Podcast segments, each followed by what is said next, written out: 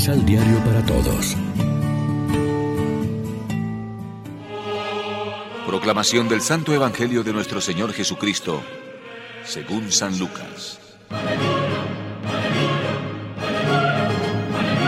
Los que caminaban con Jesús y lo escuchaban estaban ya cerca de Jerusalén y se imaginaban que el reino de Dios se iba a manifestar de un momento a otro. Jesús, pues, les puso este ejemplo. Un hombre de gran familia se dirigió a un país lejano para ser nombrado rey y volver enseguida.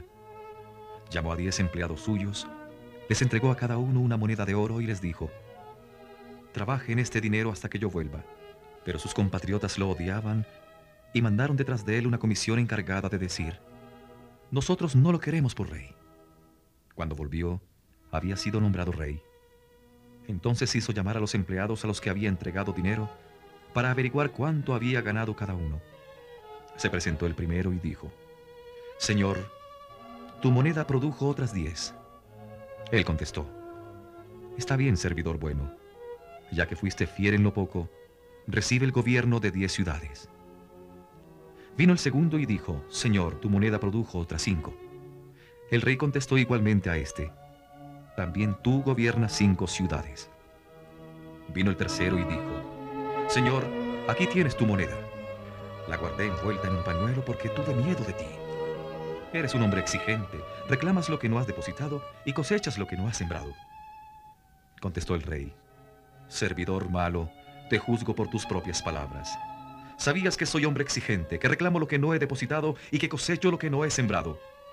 Entonces, ¿por qué no pusiste mi dinero en el banco? A mi regreso yo lo habría cobrado con intereses. Y dijo el rey a los que estaban presentes, Quítenle la moneda y désenla al que tiene diez. Pero señor, le contestaron, ya tiene diez monedas. Yo les declaro que a todo el que produce se le dará, pero al que no produce se le quitará aún lo que tiene. En cuanto a mis enemigos que no me quisieron por rey, tráiganlos para acá y mátenlos en mi presencia. Dicho esto, Jesús siguió su camino. Todos subían a Jerusalén y Jesús iba delante. Lección Divina Hoy es miércoles 16 de noviembre y a esta hora, como siempre, nos alimentamos con el pan de la palabra. Según los biblistas, es Mateo el que en su parábola de los talentos ha conservado la versión más original de la parábola que nos ocupa. No obstante, tanto Mateo como Lucas concuerdan en la conclusión. Al que tiene se le dará, pero al que no tiene se le quitará hasta lo que tiene. Esta afirmación resume perfectamente la parábola. En el juicio último de Dios, el que le haya sido fiel en lo poco, en los pequeños servicios de la vida terrena, recibirá una gran recompensa, pero el que no tenga nada, es decir, el que haya sido infiel y perezoso, será castigado severamente. Enseñanza similar se desprende de la parábola del deudor insolvente, que es perdonado gratuitamente por su amo y que, en justa y noble correspondencia, debería perdonar a su compañero una minucia. Al no hacerlo, pierde el favor gratuito del rey que le había perdonado una deuda enorme. Dios empieza siempre dándonos y ofreciéndonos sus dones gratuitamente. Amor, amistad, gracia y filiación por Cristo y el Espíritu. Lo que pide de nosotros es una respuesta de hijos bien nacidos. Cuando ésta se da por nuestra parte, hemos hecho lo que teníamos que hacer sin que por ello podamos pasar factura a Dios ni exigirle la salvación como un debe suyo. Pero Él no dejará de recompensarnos generosamente porque ya antes nos ofreció todo gratuitamente. La enseñanza del evangelista es doble. Por una parte, la llamada de Dios representa un riesgo y una aventura de fe cada día. El que no produce ni gestiona la conversión, el cambio radical de su vida, no es apto para el reino y a él se le quitará hasta lo que tiene.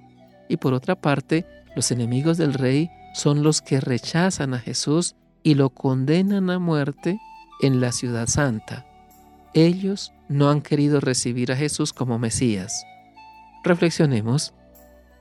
¿Cómo ponemos a producir las habilidades y talentos de nuestra vida? ¿Somos decididos y arriesgados en nuestra vida cristiana y misionera? Oremos juntos.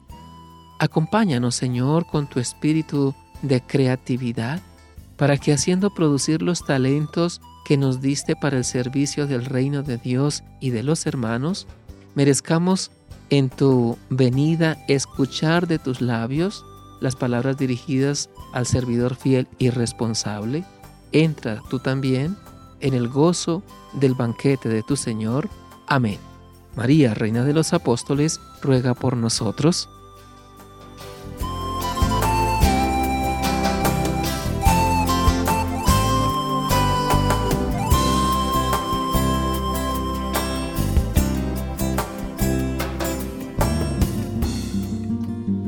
Complementa los ocho pasos de la Alexio Divina adquiriendo el emisal Pan de la Palabra en Librería San Pablo o distribuidores. Más información www.sanpablo.co Pan de la Palabra. Vive la reflexión.